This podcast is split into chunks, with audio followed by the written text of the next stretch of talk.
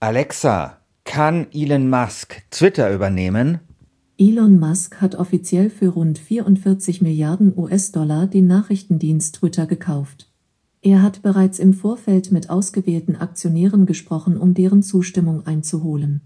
Nachdem Musk mit mehr als 9% bei Twitter als größter Aktionär eingestiegen war, verkündete er sein Kaufinteresse.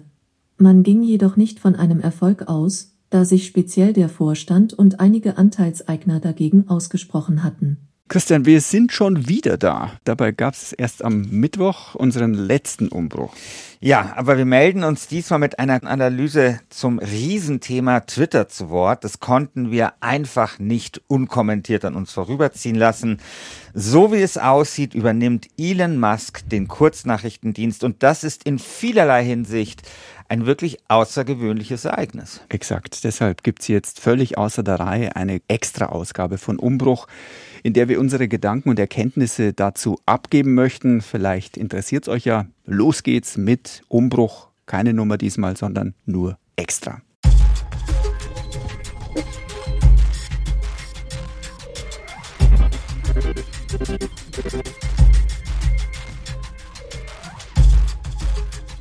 Fangen wir vielleicht erst einmal mit der Person Elon Musk an, Christian. Der Mann ist durch und durch Erfinder und Unternehmer. Seine ersten Millionen hat er 1999 gemacht mit einer Art gelbe Seiten fürs Internet. Dieses Unternehmen wurde verkauft. Ich glaube, an den Computerriesen Compaq damals, den gibt es inzwischen ja nicht mehr, wurde von HP aufgekauft. Und Musk steckte das eingenommene Geld dann in eine Finanzfirma, die wiederum später in PayPal aufgegangen mhm. ist. Jetzt hatte Musk richtig Geld und das investiert er in drei Firmen. Das meiste davon, nämlich 100 Millionen Dollar in SpaceX, kommen mhm. wir gleich noch dazu was das genau ist. 70 äh, Millionen in Tesla, das müsste jedem ein Begriff sein inzwischen, und 30 Millionen in Solar City, ein Unternehmen, das mit Solarenergie Geld verdienen wollte. Alle drei Firmen waren damals ziemlich unbedeutend. Bei SpaceX musste er sogar von Null auf anfangen. Mit ein paar Ingenieuren hat er die ersten Raketen gebaut und abgeschossen. Das war am Anfang ein völliges Desaster. Mhm. Alle diese Raketen sind wieder abgestürzt und Experten haben damals einfach nur die Köpfe geschüttelt über diese Wahnsinnsidee. Aber vor allem bei SpaceX hat sich gezeigt, wie zäh Musk ist und dass ihn Misserfolge auch nicht aufhalten. Inzwischen ist er mit seinen wiederverwertbaren Falcon-Raketen in der gesamten Raumfahrt eine Riesennummer, mhm. hat die Raumfahrt revolutioniert. Ja. Ähm, er hat Lieferketten verkürzt, er stellt die meisten Bauteile lieber selber her, anstatt sie sich von anderen Firmen womöglich sogar aus Asien zuliefern zu lassen. Und er zeigt einfach, was möglich ist und schafft Lösungen für Dinge, die vorher keiner nur zu denken gewagt hatte. Ja, also absolut gilt ja finde ich auch für Tesla. Also ich kann mich noch gut erinnern an eine Zeit, wo Tesla sehr belächelt worden ist von deutschen Autobauern, ja. weil sie die Produktion nicht hinbekommen haben. Ja, und man muss sagen, er hat immer wieder es geschafft, seine Kritiker Lügen zu strafen. Also er ist ein Inzwischen lacht kein deutscher Hersteller mehr über Tesla. Genau, also es ist, man muss glaube ich schon anerkennend sagen, bei allen Problemen, die Elon Musk vielleicht auch hat, für andere auch, dass er auf jeden Fall als Unternehmer schon irgendwas, ja, Geniales an sich hat. Bisher zumindest. Was ich mich aber frage ist, warum hat Musk eigentlich diese drei Firmen gleichzeitig aufgebaut? Also klar, es sind alles drei super innovative Firmen, interessante Firmen, aber so ganz passt das jetzt auch nicht zusammen. Also jetzt zum Beispiel, mhm. weiß nicht, Raumfahrt mit Solar oder sowas. Mhm. Ja, auf den ersten Blick wahrscheinlich nicht, aber bei genauerem Hinschauen dann schon. Ähm, zumindest passt es in der Logik eines Elon Musk zusammen. Musk sieht sich selbst ja so ein bisschen als ähm, eine Art Umweltaktivist, mhm. ähm, auch wenn er das an vielen Stellen dann vielleicht nicht unbedingt konsequent betreibt und nachverfolgt mhm. und durchdekliniert. Aber er hat sich nichts weniger vorgenommen, als die Welt zu retten. Elektroautos sollen dabei ein zentraler Bestandteil sein, damit die Emissionen von Treibhausgasen reduziert werden. Mhm. Den Strom liefert Solar City, ähm, wobei dieser Name inzwischen verschwunden ist. Äh, Tesla hat diese Firma jetzt komplett übernommen und auch das eigene Branding, mhm. sozusagen die eigene Marke darüber gestülpt. Ähm, ja, und zur Rettung der Menschheit gehört aber eben auch, dass man sich nach neuen Habitaten umsieht, falls es mit der Erde dann dann vielleicht am Ende doch nicht so gut läuft und nicht mehr klappt. Ähm, die große Vision von Musk ist es ja, den Mars zu bevölkern, wobei ja. er sich, glaube ich, inzwischen nicht mehr ganz sicher ist, ob er das selbst noch erleben wird. Ja, das ist ja etwas, was mir immer ein bisschen Sorge bereitet oder vielleicht nicht Sorge, aber was ich finde ich eine interessante Beobachtung ist, dass wenn ich mir diese Milliardäre anschaue, ja. also Mark Zuckerberg von Meta ja. bzw. Facebook, Jeff Bezos von Amazon oder eben Elon Musk, dass die irgendwie alle ihr Heil in einer anderen Welt suchen. Also Mark Zuckerberg will ins Metaverse, Jeff Bezos lässt sich die ganze Zeit mit irgendwelchen Raketen in den Weltraum ja. schießen, Elon Musk träumt eben von Marskolonien und ich bin mir nie so sicher, ob das jetzt so gut ist. Es klingt manchmal so ein bisschen so, okay, die Welt ist uns zu langweilig oder vielleicht ist sie nicht mehr zu retten, deswegen müssen wir uns in andere Sphären verabschieden. Ja, aber wahrscheinlich kannst du ein solches Riesenunternehmen nur aufbauen, wenn du Visionen hast und die auch bis zum Ende durchziehst und äh, verfolgst. Also kann sein. Ich bin für eine Marskolonie auf jeden Fall. Ja, okay. Wir Wird gucken, wird da noch hinkommen. Ähm, jedenfalls einen guten Eindruck von Elon Musk und vielleicht auch eine Antwort auf diese Frage, warum, ähm, liefert eine Biografie, wie Elon Musk die Welt verändert, mhm. von Ashley Wentz, mhm. heißt der Autor. Ähm, dazu gibt es auch eine ganz witzige Anekdote, wie das Buch nämlich entstanden ist. Der Autor hatte zigmal beim Musk angefragt, ob er die Biografie über ihn schreiben kann und ihn deshalb interviewen darf. Musk hat nie eine Antwort gegeben. Da legte Vance einfach auf eigene Faust los und interviewte alle möglichen Weggefährten von Musk. Und irgendwann bekam er dann einen Anruf von Elon Musk mhm. höchstpersönlich. Ähm, der war doch hellhörig geworden. Musk sagte, es gibt jetzt zwei Möglichkeiten für uns. Entweder wir machen das Buch gemeinsam oder ich mache dich fertig. Vance hat sich da offenbar aber nicht wirklich einschüchtern lassen. Er hat sich dann ausbedungen, dass er mit Musk gerne zusammenarbeitet, aber er lässt sich nicht zensieren. Und irgendwie hat Musk das geschluckt und akzeptiert und so kam eben eine Biografie heraus, ähm, in der Vance seiner, also Musks Familie ziemlich nahe gekommen ist, so nah wahrscheinlich wie kaum jemand anders. Und das Buch zeigt eine sehr, einen sehr interessanten Musk, äh, der meiner Meinung nach aber auch äh, sehr psychopathische Züge hat. Er hat sich inzwischen ja selbst als Person mit Asperger-Syndrom bezeichnet. Ob das wirklich stimmt, da haben manche ihre Zweifel, aber zumindest würde es ein paar schräge Züge seines Charakters erklären. Ja, also er nimmt auf jeden Fall keine Rücksicht auf seine Mitarbeiter. Wer nicht 150 Prozent leistet, fliegt raus, heißt hm. es zumindest. Ja, ne? stimmt. Da gibt es in der Biografie auch eine sehr unschöne Episode äh, von seiner direkten Assistentin. Die Frau hat ihm jahrelang Tag und Nacht den Rücken freigehalten. Irgendwann ähm, hat sie sich dann doch zwei Wochen Urlaub genommen und als sie wieder ins Büro zurückkam, hat sie von Musk zu hören bekommen, er hat jetzt gemerkt, dass es eigentlich auch ohne sie läuft und sie kann jetzt so viel Urlaub machen, wie sie will. Also er hat sie gefeuert. Und es war sowas wie seine rechte Hand eigentlich. Mhm. Und man sieht äh, diesen Stil ja auch so ein bisschen bei der Tesla-Fabrik in Brandenburg. Musk nimmt da nie mhm. Rücksicht auf irgendwelche Belange oder Bedenken oder Befindlichkeiten. Er setzt sich ein Ziel und dann müssen sich dem alle bedingungslos unterordnen. Umweltauflagen, Tierschutz oder mhm. alle möglichen Engpässe bei der Wasserversorgung zum Beispiel in den Anrainergemeinden. Das wischt er alles äh, beiseite, das mhm. interessiert ihn nicht. Ja, und problematische Züge offenbart er auch auf Twitter, womit mhm. wir so ein bisschen zum Thema jetzt kommen. Also Elon Musk hat irre, irre viele Follower auf Twitter. Ich glaube, es ist sogar der Mann mit den meisten Followern der Welt. Ja, ich glaube, es gibt noch einen Bill, äh, Bill Gates nicht, aber ähm, Barack Obama ist, glaube ich, kann sein, mehr, genau. es sind 18 genau. Millionen hat er, glaube ich. Genau, auf jeden Fall hat er sehr, sehr viele äh, Follower und er twittert sehr, sehr viel. Elon Musk und sein Twitter-Account, es scheint wirklich miteinander verwachsen zu sein und er nutzt diesen Twitter-Account nicht nur, um irgendwelche Dinge anzukündigen, sondern er nutzt ihn auch, um zum Beispiel ja, also wenn du dich erinnerst, diese GameStop-Geschichte mhm. damals, also dieses heruntergekommene Computerspielunternehmen, das plötzlich viele Leute gekauft haben, da hat Elon Musk mitgemischt. Er nutzt ihn, um irgendwelche Kryptowährungen zu bewerben, also vielleicht nicht zu bewerben, aber zu verkünden, dass er sie gekauft hat und dann steigen die auch. Also er spielt mit den Märkten teilweise Katz und Maus. Er hat dort eine sehr engagierte Followerschaft und wenn Elon Musk zum Beispiel sagt, was weiß ich, dieses Computerspiel ist gut oder er hat einmal zum Beispiel gesagt, dass er Etsy gut findet, also diesen, diese Seite, die, die so Secondhand-Sachen verkauft mhm. und sowas, dann steigt das sofort im Kurs, dann mhm. ist das sofort ein Thema.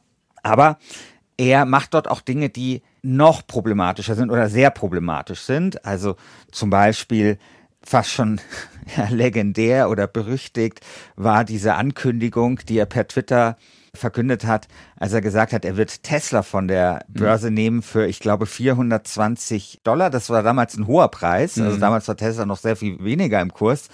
Und dazu muss man wissen, dass 420 wohl in dieser Marihuana-Szene aus irgendwelchen Gründen, ich kenne mich da jetzt tatsächlich nicht aus, also es ist jetzt keine Koketterie, ich habe wirklich keine mhm. Ahnung. So ist wie die Engelszahl. Ja, 666 ist irgendwie, irgendwie, genau, ist irgendwie, ist irgendwie eine besondere Zahl mhm. und da liegt der Verdacht nahe, dass er diesen Tweet bekifft abgesetzt hat. Mhm. Nun ist das aber natürlich eine gewisse Marktmanipulation und die ja. Aufsichtsbehörden in den USA waren da nicht besonders begeistert darüber. Und das Klar. ist auch übrigens ein Grund, wieso erstmal vielleicht niemand so richtig damit gerechnet hat, dass Elon Musk Twitter wirklich übernimmt, weil es eben da auch eine gewisse Vorgeschichte gibt unter dem Einfluss von erweiterten Substanzen bestimmte große Ankündigungen über Twitter zu machen, die halt das eigene unternehmerische Handeln betreffen. Er hat sich jetzt vor kurzem äh, mit Bill Gates angelegt, weil Bill Gates wohl mal auf fallende Tesla-Aktien gewettet hat und hat ihn auch so richtig unter der Gürtellinie beschimpft. Also Elon Musk hat auch wirklich viele Feinde. Also ja. Jeff Bezos gehört wohl auch dazu, also der mhm. Chef von, von Amazon. Amazon. Also das heißt, Elon Musk benimmt sich auf Twitter wie so ein gemeiner Internet-Troll. Nur, dass Elon Musk halt nicht ein Internet-Troll ist, sondern er ist halt der reichste Mensch der Welt auch mhm. noch. Er ist der Tesla-Besitzer und er ist jemand mit Millionen Followern auf Twitter. Er ist also quasi der mächtigste Twitter-Troll der Welt. Und dieser mächtigste Twitter-Troll der Welt, der möchte sich jetzt eben Twitter kaufen. Ja.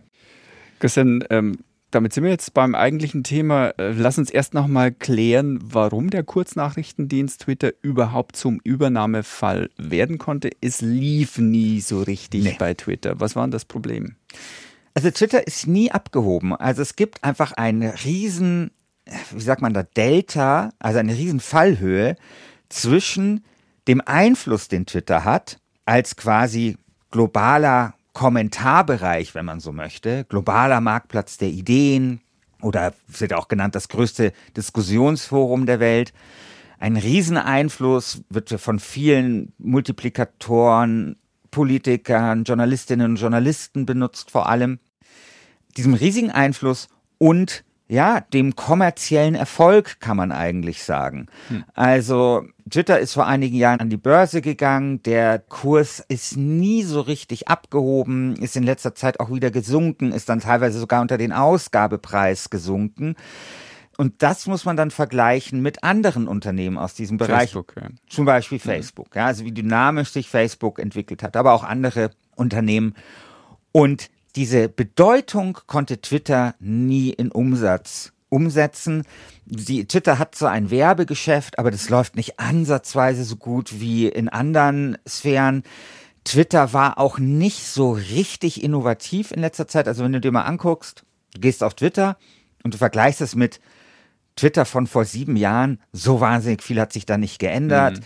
Die Zeichen, ähm, Zeichen sind, haben sich verdoppelt, wie genau, viel Zeichen, ich eintippen genau. dafür. Das, ist, das war die größte Reform, aber ansonsten ist das immer noch super kryptisch. Mhm. Es ist nicht unbedingt einladend. Es ist nicht unbedingt so, dass das jeder auch sofort versteht. Wie es funktioniert, ja. Ähm, jetzt gibt es aber gleichzeitig eine sehr engagierte Community auf Twitter. Oder es gibt ja Leute, die einfach Twitter unglaublich gerne benutzen. Mhm. Und da war immer die Überlegung, naja, vielleicht ist einfach nicht Werbung das richtige Geschäftsmodell, so wie beim Meta, sondern vielleicht ist es einfach das richtige Geschäftsmodell, ein Abo-Modell. Mhm. Also zu sagen, naja, die Leute, die es benutzen, sind so dabei, denen ist das so wichtig. Vielleicht ist das viel besser, einfach die bezahlen zu lassen. Wäre auch vielleicht für die Plattform gut, weil wir wissen einfach auch, dass Werbegeschäftsmodelle und soziale Netzwerke sich nicht unbedingt gut vertragen, so mhm. gesellschaftlich. Haben wir ja bei Facebook zum Beispiel auch gesehen. Aber dieses Abo-Modell, das wurde dann irgendwann eingeführt, äh, Twitter Blue heißt das, das ist nie so richtig abgehoben weil es da auch nicht so richtig was gab dafür. Zusatznutzen. Also, genau, also ich weiß gar nicht mehr, was das war. Du konntest da irgendwas in dein Profil eintragen, aber du, man mhm. hatte nicht so richtige Vorteile. Also hat das wiederum auch dazu geführt, dass eben Twitter sein Umsatzwachstum nicht steigern konnte, sein vor allem Nutzerwachstum nicht steigern konnte. Und das hat halt dazu geführt, dass der Aktienkurs letztendlich stagniert hat und es vielleicht für Elon Musk auch deswegen ein guter Zeitpunkt war, das Unternehmen zu übernehmen, weil es relativ günstig zu haben war. Mhm. Viele dieser Probleme, die du jetzt gerade geschildert hast, äh, werden verknüpft mit dem Gründer Jack Dorsey. Mhm. Was ist das eigentlich für ein Typ? Das heißt, äh, der sei mit Musk befreundet. Ja, ticken, ticken die ähnlich, die beiden? Ja, das ist eine gute Frage. Also Jack Dorsey ist so ein bisschen so ein Silicon Valley Hippie. Mhm. Also hat einen langen Bart, geht immer Fasten, also der macht immer so Fasten-Wochenenden. Ich mache ja auch Fasten, aber ich bin auch sehr beeindruckt, wie sehr und wie engagiert Jack Dorsey das macht. Du hast keinen Bart. Ich habe keinen Bart, also ich habe auch weniger Geld als Jack Dorsey. Also es gibt da doch einiges, was uns unterscheidet. Und deswegen würde ich sagen, Elon Musk und Jack Dorsey sind sich vielleicht ähnlicher als Jack Dorsey und Christian Schiffer. Also Jack Dorsey wurde sehr kritisiert, also er hat Twitter äh, miterfunden er war CEO dieses Unternehmens und er wurde sehr kritisiert, weil viele Leute sagen, dass diese Stagnation von Twitter auch mit Jack Dorsey zu tun hat. Denn Jack Dorsey war nicht nur CEO von Twitter, sondern er war CEO eines zweiten Unternehmens, das hieß früher Square und heißt jetzt Block. Und Block, das sagt schon der Name, ist ein Blockchain oder ist ein Fintech-Unternehmen, also tut sich mhm. mit Finanzdienstleistungen beschäftigen aber mit einem Fokus auf die Blockchain. Deswegen wurde es jetzt in Block umbenannt. Mhm. So, jetzt hat Jack Dorsey war CEO dieser beiden milliardenschweren Unternehmen. Was ja kein Hindernis sein muss, wenn man Musk anschaut. Ja, aber da war es tatsächlich ein Problem, weil die haben auch wenig miteinander zu tun gehabt. Mhm. Und bei Musk hat man das Gefühl, die Unternehmen sind alle sehr innovativ. Mhm. Twitter war es eben nicht. Mhm. Und es war immer so, also stell dir mal vor, Christian, du hast jetzt einen zweiten Podcast, ja? So, du hast jetzt Umbruch und du hast noch so einen zweiten Podcast, keine Ahnung, zu irgendwelchen Wirtschaftsthemen. Und dann kommst du immer hier rein, wenn wir diesen Podcast aufnehmen und man merkt so, eigentlich ist das jetzt nicht dein geliebtestes Kind. Mhm. Ja, eigentlich bist du mit dem Kopf die ganze Zeit bei deinem Wirtschaftspodcast das ist eigentlich der Podcast, den du für wichtig findest, wo du deine Energie reinsteckst, den du versuchst permanent weiterzuentwickeln. Und quasi hier zu Umbruch kommst du halt rein und sitzt das halt so ein bisschen ab. Schlechtes Beispiel, aber. Sehr, oh, sehr unrealistisches Beispiel. es geht mir nur darum, die Unterschied zwischen Christian Sachsinger und Jack Dorsey herauszuarbeiten. Okay.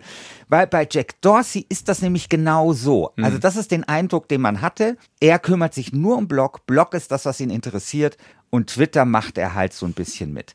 Und ich glaube, dass diese Beziehung zwischen Elon Musk und Jack Dorsey eben auch ein bisschen was damit zu tun hat, dass beide auch ein bisschen so ein Fable für eben diese Kryptotechnologie haben. Ja, mhm. also Elon Musk hat ja Bitcoin-Zahlungen für Tesla eingeführt und was weiß ich. Ähm, hat sie dann auch wieder ausgeführt sozusagen, genau. weil es äh, umwelttechnisch ist er draufgekommen, dass das nicht so optimal ist. genau, er hat Dogecoin mhm. gefördert und so weiter und so fort. Ja. Daher kann das so ein bisschen kommen, aber wahrscheinlich ist es offensichtlich auch so, dass sich privat gut verstehen.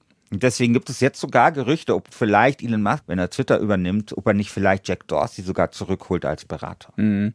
Musk, du hast ja beschrieben, ist einer der wichtigsten oder vielleicht sogar der wichtigste User bei Twitter. Und ja, aber vielleicht äh, ist es nicht nur die Freundschaft zu Dorsey, sondern auch das Leid, äh, das er da irgendwo auch verspürt hat, weil einfach Twitter nicht wirklich auf die Beine kam.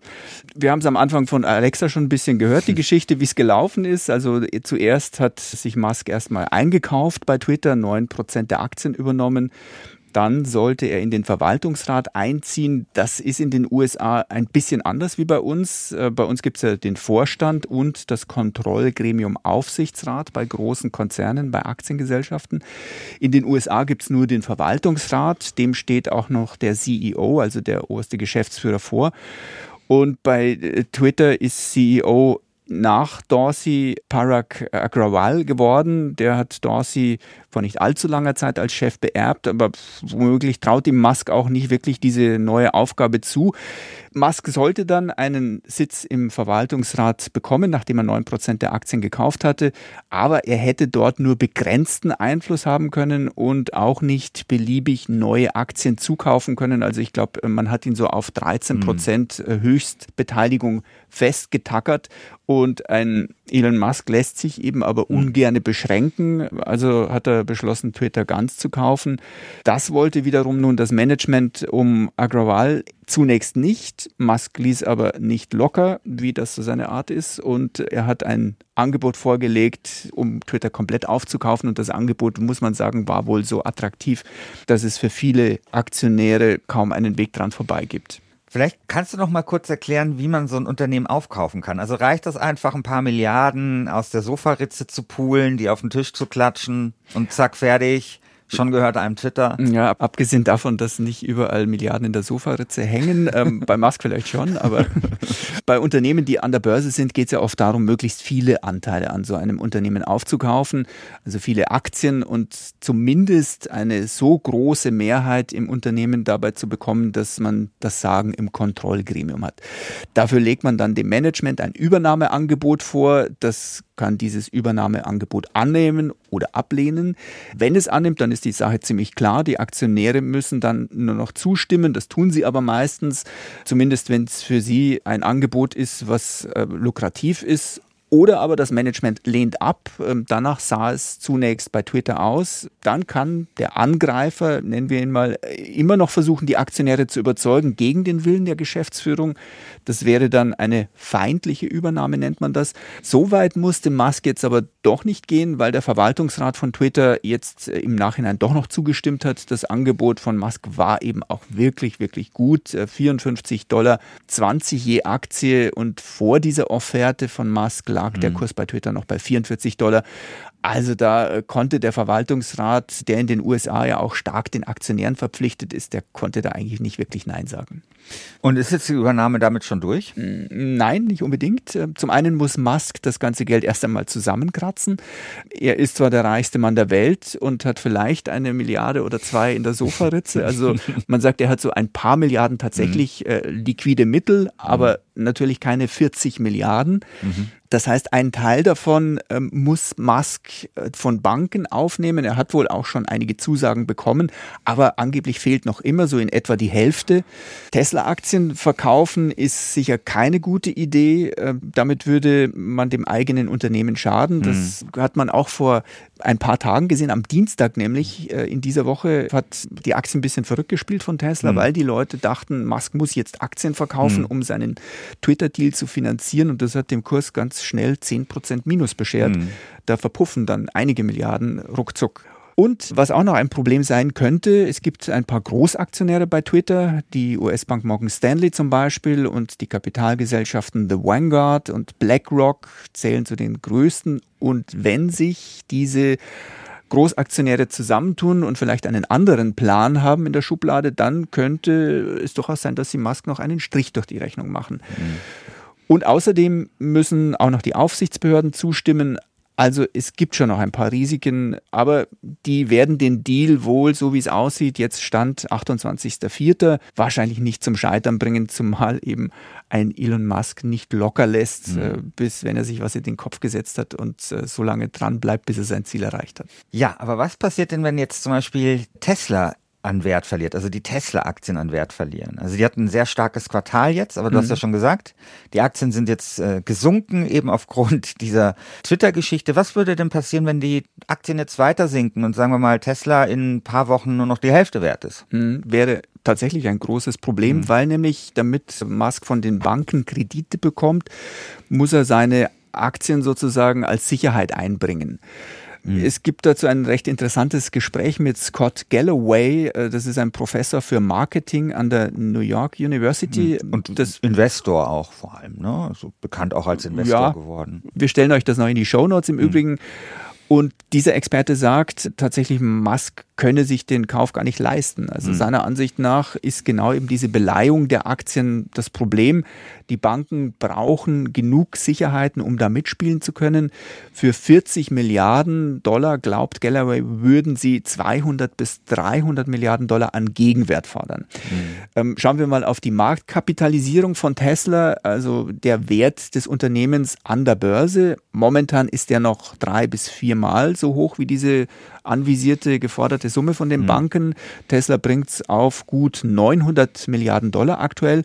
Aber wenn die Börsen wirklich nervös würden, und äh, das kann wirklich sehr schnell passieren, das haben wir gesehen jetzt, mhm. an einem Tag 10 Prozent weg, dann kann der Börsenwert kräftig absacken und im schlimmsten Fall würden dann die Banken kommen und sagen, lieber Elon, äh, du musst uns Geld nachschießen. Der Börsenwert von mhm. deinem Unternehmen Tesla reicht uns nicht mehr. Also was man vielleicht noch sagen kann, ist, dass aber Elon Musk auch aus dem Deal noch aussteigen kann. Und zwar für eine Stornogebühr, sage ich jetzt mal lapidar, von einer Milliarde Dollar. Oh, das ist ja lächerlich. Genau, also das, es gibt noch einen Ausweg. Also er, er kann noch sagen, nee, er macht das doch nicht muss aber dann halt eine Milliarde Dollar zahlen. Aber das wäre eine doppelte Schmach. Aussteigen und bezahlen dafür ist, glaube ich, nicht in der Agenda eines Elon Musk. Genau, aber ich wollte nur sagen, es ist nicht so, dass es da nur ein One-Way-Ticket gibt. Also man kann auch aus solchen Deals, kommt man noch raus. Aber wie gesagt, Musk will ja unbedingt kaufen, will ja einsteigen. Jetzt würde mich schon nochmal interessieren, was ist eigentlich deiner Meinung nach äh, sozusagen der Reiz dieses ganzen Abenteuers für ihn? Also darüber wird einfach sehr viel spekuliert. Mhm. Und ähm, ich kann tatsächlich nur diese Spekulationen so ein bisschen wiedergeben, weil was genau die Überlegung ist, weiß wahrscheinlich nur Elon Musk selbst. Also und vielleicht Geld, weiß er Geld selber zu, auch nicht. Mehr Geld zu verdienen kann es nicht sein. Das hat er in einem hm. Interview auch nochmal recht überzeugend gesagt. Also es geht ihm nicht ums Geld, es geht ihm um ja. eine mehr oder weniger eine Überzeugungstat. Ja, das stimmt. Wobei Twitter, also es sagen viele Leute, dass Twitter ja eben ein riesiges Potenzial hätte, auch mhm. kommerziell gesehen. Also es ist eine Plattform mit einem riesen Einfluss. Es ist eine Plattform, bei der wenig Innovation war in den letzten Jahren, noch am ersten tatsächlich in den letzten Monaten. Da ist bei Twitter durchaus einiges passiert. Deswegen ist auch nicht nur vielleicht ein guter Zeitpunkt für den Kauf, weil Twitter so günstig war, sondern weil tatsächlich intern, so wenn man sich so anschaut, an was haben die so gearbeitet, doch in den letzten Monaten was vorangegangen ist. Und es ist eine Plattform, mit der man durchaus Geld verdienen könnte. Und es gibt schon auch viele Experten, die sagen, dass Elon Musk mit dieser Plattform Geld verdienen will. Nicht unbedingt, weil er das Geld braucht, sondern weil er natürlich beweisen will, mhm. dass er Musk derjenige war, der, der endlich schafft. diesen schlafenden Riesen ja. quasi geweckt hat. Ja, und dann gibt es natürlich, sage ich mal, viele Leute, die auch sagen, ja, Twitter ist für Elon Musk auch einfach wichtig, sagen wir mal aus geschäftlichen Gründen. Tesla zum Beispiel macht ja keine Werbung, aber Tesla hat trotzdem mit Elon Musk und Twitter natürlich das größte Marketinginstrument hm. vielleicht der ganzen Welt in der Hand. Und da wird es dann interessant, nämlich die ganze Frage, dass Elon Musk vielleicht auch wirklich ein anderes Twitter haben möchte. Also, dass er das auch wirklich sozusagen als sein Spielzeug sieht und er findet, dieses Spielzeug muss anders sein. Mhm. Und da meldet er sich immer wieder zu Wort. Er löscht allerdings auch immer wieder Tweets, die dann aber auch archiviert werden. Also er hat zum Beispiel gesagt, dass eben dieses Abo-Modell kommen soll. Den Tweet hat er wieder gelöscht. Ähm, in dem Tweet stand drin, dass das irgendwie günstiger werden soll. Er hat aber, und da kommen wir jetzt zu den Dingen, die er wirklich öffentlich gesagt hat und die auch noch, zu denen er immer noch steht, sind eben diese Dinge, dass er Bots verbieten will auf Twitter. Was ich persönlich sehr seltsam finde, weil ich Bots jetzt nie als riesiges Problem auf Twitter wahrgenommen habe. Also wenn mhm. ich mir so, wenn ich so zehn Dinge nennen müsste, die ich bei Twitter ändern wollen würde, dann würde Bots wahrscheinlich sehr weit unten stehen. Was ist das Problem mit Bots bei Twitter? Ja, das weiß ich ehrlich gesagt nicht so genau. Also natürlich gibt es die, aber mein Twitter-Erlebnis tun die jetzt nicht besonders einschränken. einschränken. Es mhm. kann sein, dass natürlich das bei einem Elon Musk ein bisschen anders ist. Wie gesagt, mhm. er bewegt sich in der Kryptowelt und natürlich in der Kryptowelt, da gibt es ja viel so schmierlappiges Verhalten, sage ich jetzt mal. Und da werden auch Bots eingesetzt, um einem irgendwelche Kryptowährungen anzubieten. Es kann mhm. sein, dass es in dieser Kryptowelt eben ein größeres Problem ist. Gibt allerdings auch einen sehr interessanten Bot Bot, nämlich einer, der immer trackt, wo Elon Musks ich weiß nicht, was es war, Flugzeug oder Yacht. Ich glaube, es war sein Flugzeug ist. Es kann auch sein, dass Elon Musk auch auf solche Sachen zielt. Also keine Ahnung. Es gibt ja auch viele gute Bots, also die interessante Sachen machen. Also ich verstehe diesen Punkt tatsächlich nicht so ganz. Er will die Algorithmen offenlegen von Twitter. Und das ist tatsächlich interessant. Mhm. Es ist ein bisschen so ein zweischneidiges Schwert. Wenn man über Algorithmenoffenlegung spricht, sagen immer viele erstmal so, ja, eine super Idee, wir brauchen hier mehr Transparenz. Auf der anderen Seite weiß man aber auch, wenn Algorithmen offengelegt sind, dann gibt es natürlich auch die Möglichkeit, diese Algorithmen zu manipulieren. Ja, kennen wir vielleicht von Google aus der Anfangszeit, der sogenannte PageRank. Also es ging darum, dass Google Seiten nachklassifiziert hat, nach wie viele Seiten verlinken auf diese Seiten. Und Mhm. nachdem das bekannt war, haben halt Leute Seiten kreiert, die nur auf andere Seiten gelinkt haben, damit diese Seiten wiederum bei Google oben auftauchen. Das heißt, in dem Moment, wo das bekannt ist, wie ein Algorithmus funktioniert, wird er manipulierbar. Deswegen weiß ich nicht, was er damit genau meint. Es kann sein, dass er meint, dass die Algorithmen zum Beispiel für Drittanbieter geöffnet werden sollen. Also das sind diese sogenannten Schnittstellen, damit die zum Beispiel dann besondere Anwendungen darauf machen können und dass man sich zum Beispiel als Nutzer vielleicht selber aussuchen kann, welche Form von Algorithmus man zum Beispiel zum Sortieren der eigenen Beiträge verwenden möchte. In so eine Richtung könnte die Überlegung gehen, ist aber nur Spekulation. Ja, und jetzt kommen wir zu dem dritten Punkt, der mir wichtig erscheint und der sehr intensiv diskutiert worden ist, so sehr wie kein anderer. Das ist nämlich das, was er sagt, Twitter würde zu wenig freie Meinungsäußerung Ja. zulassen. Was heißt das? Ja, er sagt quasi, Twitter hätte in den letzten Jahren zu viel Zensur betrieben, zu viel mo moderiert. Muss man auch wissen, Elon Musk hat damals den Rausschmiss von Donald Trump nach den Ereignissen am 6. Januar 2021 kritisiert. Wobei man anmerken muss, dass er eigentlich kein Trump-Fan ist. Er ist kein Trump-Fan. Man sagt, dass er von der politischen Einstellung zu dem Libertarismus etwas zuneigt. Aber Aber Trump wollte ihn ja in Gremien mit einbinden und da hat er sich ganz schnell wieder rausgezogen. Also er ist jetzt kein dicker Kumpel von Trump, um es mal so zu sagen. Es gibt dickere Kumpel von Trump. Also Peter Thiel zum Beispiel, dieser Mhm. Investor, ist ein dicker Kumpel von Trump, ist wiederum dicker Kumpel von Elon Musk. Also da gibt Okay. es so ein bisschen Verbindungen. Aber ja, es ist nicht so, dass irgendwie Elon Musk und Trump jetzt die ganze Zeit beim Golfen abhängen oder Mhm. so. Also ich glaube, das sind einfach zwei unterschiedliche Planeten. Aber, aber- er hat es kritisiert, dass Trump Genau, er hat, Twitter rausgeflogen genau, er hat das kritisiert und er sagt, ja, es muss mehr gesagt werden dürfen auf Twitter. Er hat das jetzt noch mal ein bisschen präzisiert, er hat gesagt, natürlich innerhalb der gesetzlichen Grenzen und er hat gemeint, Twitter ist für ihn quasi dann gut, wenn die 10% rechtesten und die 10% linkesten des politischen Spektrums gleich verärgert oder empört oder unzufrieden sind.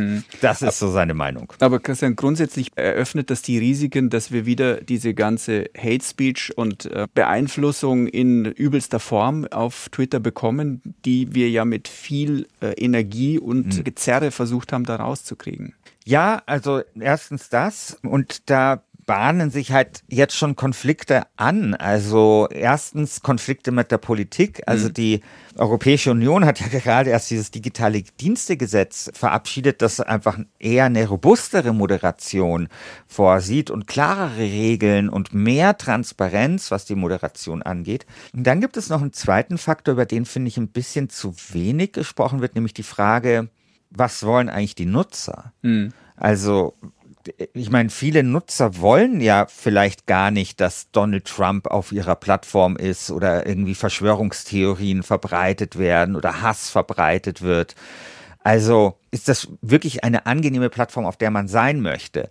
Und ist es nicht vielleicht sogar so, dass eine laxere Moderation vielleicht dann auch der Plattform am Ende schadet und vielleicht auch, sage ich jetzt mal, aus ganz schnöden Geschäftsinteressen vielleicht überhaupt gar nicht so wünschenswert ist. Das sind eben die Fragen, die Elon Musk vermutlich in Zukunft auch beantworten wird müssen. Wenn wir bei den Nutzerinnen und Nutzern sind, äh, da war ja auch zu hören gewesen, dass man vielleicht bereits veröffentlichte Tweets, äh, mit denen anders umgehen will, dass Musk vielleicht auch äh, die Möglichkeit einführt, einen Tweet nachträglich zu bearbeiten. Würde das etwas bringen? Würde das für die Diskussionskultur etwas verändern? Für die Diskussionskultur vielleicht nicht, aber das würde ich so verbuchen unter bessere Zugänglichkeit. Also ich bin jemand, der sich dauernd vertippt. Ich bin sehr darauf angewiesen, Dinge im Nachhinein auch verändern zu können. Und es ärgert mich, wenn ich was twittere und dann, oh, dann merke ich, da ist ein Tippfehler, es fällt mir Ja, zwei Stunden später auf. ärgerlich. Und Dann muss ich den Tweet löschen und nochmal hochladen oder so. Und dann Und denken viele die haben Leute, ja auch schon gesehen, dass ja, du also wirklich, Mist gebaut hast. Ja. Ja. und es ist für mich, sorry, ich habe mit acht Jahren das erste Mal eine elektronische Schreibmaschine gesehen und da war das große Ding, dass man da das, was man Die getippt hat, genau, dass man etwas korrigieren konnte. Das war eine große Innovation und ich frage mich, warum ich 35 Jahre später immer noch mit dem Problem konfrontiert bin, dass ich mich vertippe und etwas nicht ändern kann. Also weiß ich nicht, da gibt es sehr unterschiedliche Meinungen dazu. Viele sagen auch, dass das äh, schlecht wäre, weil eben das wichtigste Kommunikations- oder Diskussionsforum der Welt ist und man ja wissen muss, was die Leute eigentlich geschrieben haben und dann können sie das im Nachhinein vielleicht ändern und was passiert dann und so weiter. Halte ich aber alles für lösbare Probleme, aber da würde ich sagen, das, was Elon Musk, der hat darüber abstimmen lassen und ich glaube, da waren zwei, drei Viertel waren dafür, für diese Korrektur, für mhm. diesen Edit-Button. Ist auch logisch. Ja, und das ist aber, das würde ich so verbuchen unter Usability ja. und bessere Zugänglichkeit, ja. weil das hat ja schon Grund, warum das nur 300 Millionen Leute nutzen. Ja. ja, das sind genau solche Sachen. Ja. Aber ganz generell, was würdest du sagen, ist es sinnvoll, dass ein Mann so viel Einfluss über eine Plattform bekommt, die ja wirklich, haben wir ja geklärt, äh, eigentlich doch wahnsinnig viel bewirkt in der Gesellschaft und viel gesehen und gelesen wird? Also sinnvoll halte ich es nicht. Die Frage ist, was sind die Alternativen? Mhm. Also ich halte es für schon sehr problematisch, das tut bei mir ein gewisses Unbehagen auslösen, dass zwei der wichtigsten Diskussionsplattformen letztendlich zwei Menschen gehören, nämlich mhm das eine ist Elon Musk, dem dann eben Twitter gehört, aber wir haben ja auch bei Mark Zuckerberg und Meta gibt es ein bestimmtes Eigentümerkonstrukt, dass zum Beispiel Mark Zuckerberg einen viel größeren Einfluss gibt auf Meta, als ihn jetzt zum Beispiel andere CEOs oder Gründer auf ihre Unternehmen haben. Das heißt, wir haben dann irgendwie zwei Männer, die zwei wichtige Plattformen kontrollieren. Im Fall von Elon Musk gibt es auch viele, viele Leute, die es sehr, sehr, sehr, sehr kritisch sehen. Also die Stimmung auf Twitter ist natürlich immer auch ein bisschen so eine Filterblasenfrage, mhm. aber zumindest so in dem, was ich da gelesen habe, war nicht besonders gut. Und es wurde auch von interessanter Seite auf Interessenskonflikte hingewiesen, nämlich zu Jeff Bezos, also der Chef von Amazon. kein, kein Fan von freiem Wettbewerb ja, also zumindest kein Fan von Elon Musk, würde ich sagen. Oh. Also es ist auch interessant, also das ist bei den Milliardären. Kampf der Titanen. Genau, also und der wird aber dann auch öffentlich ausgetragen, mhm. ist dann auch so ein Kindergarten, aber egal. Jeff Bezos hat zum Beispiel in einem Tweet darauf hingewiesen, dass er da schon ein gewisses Problem sieht, weil ja Tesla, also so war der Gedanke letztendlich, den haben auch andere geäußert, Tesla verkauft sehr viele Autos in China. Mhm. China ist ein extrem wichtiger Markt für Tesla. Und was passiert denn jetzt, wenn zum Beispiel die chinesische Regierung findet, dass Twitter ein bisschen zu viel zulässt, was zum Beispiel die Situation der Uiguren in China angeht, dass da ein bisschen zu viel Informationen auf Twitter verbreitet werden. Legitimer Einwand. Könnte ja sein, dass China dann sagt, schönes Autounternehmen ja. haben sie hier. Mhm. Wäre doch sehr, sehr schade, wenn da der Absatz in Zukunft nicht mehr ganz so groß wäre, wie es bisher der Fall wäre. Nachvollziehbar der Einwand. Genau. Und da ist natürlich dann vielleicht ein Elon Musk in einem gewissen Interessenskonflikt mhm. und darauf hat Jeff Bezos hingewiesen. Also ich finde, es ist ungesund. Ich muss allerdings auch sagen, ich sehe jetzt nicht so richtig die Alternativen. Da wird dann immer in solchen Situationen da sieht man dann immer, ja, die Leute wollen umziehen. Jetzt wird viel über Mastodon gesprochen, also eine Twitter in ein bisschen in Anführungsstrichen Alternative, weil Mastodon ein bisschen anders funktioniert oder doch, finde ich, durchaus anders funktioniert, aber egal. Wenn wir dann über darüber diskutiert, dann wird immer darüber diskutiert, warum eigentlich überhaupt so eine wichtige Informationsinfrastruktur in privater Hand sein muss. Kann man das nicht öffentlich-rechtlich organisieren oder auf Stiftungsbasis oder irgendwie anders, also nicht kommerziell oder genossenschaftlich und so weiter. Und das sind immer so Diskussionen und die finde ich dann ganz interessant. Aber ich finde sie dann auch immer so ein bisschen, ja, also die ploppen immer in solchen Situationen mhm. auf, aber eigentlich glaube ich nicht, dass das kurzfristig und auch nicht mittelfristig gangbare Lösungen sind. Das heißt, ja, also ich verspüre dein gewisses Unbehagen, aber ich sehe nicht, wie dieses Unbehagen in einer befriedigenden Form aus der Welt geschafft werden kann. Also, Elon Musk hat sich da eine Menge vorgenommen, womöglich auch einige neue Feinde mit dazu gewonnen mit diesem Schritt, den er da gehen will. Fraglich bleibt allerdings natürlich, wie frei er wirklich mit seinen Entscheidungen künftig sein wird. Musk würde Twitter nämlich gerne von der Börse nehmen, um wirklich freie Hand zu hm. bekommen. Mhm. Für ein solches Delisting, wie sich das nennt, braucht man aber fast alle Aktien ähm, und das wiederum kann extrem teuer werden. Und den Preis für Twitter dann noch ganz ordentlich über die 40 oder 44 Milliarden Dollar hinaustreiben. Es ist sogar durchaus denkbar, dass einige Investoren jetzt schnell noch bei Twitter einsteigen, um als Aktionäre von Musk dann noch einen höheren Preis am Ende verlangen zu können.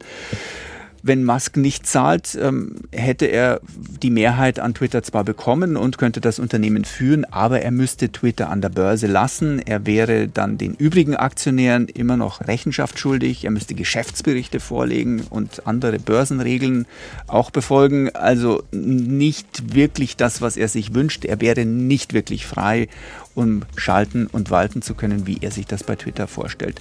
Und schon deshalb bleibt wahrscheinlich die ganze Geschichte spannend und dieses Abenteuer ist wahrscheinlich auch noch nicht am Ende angekommen.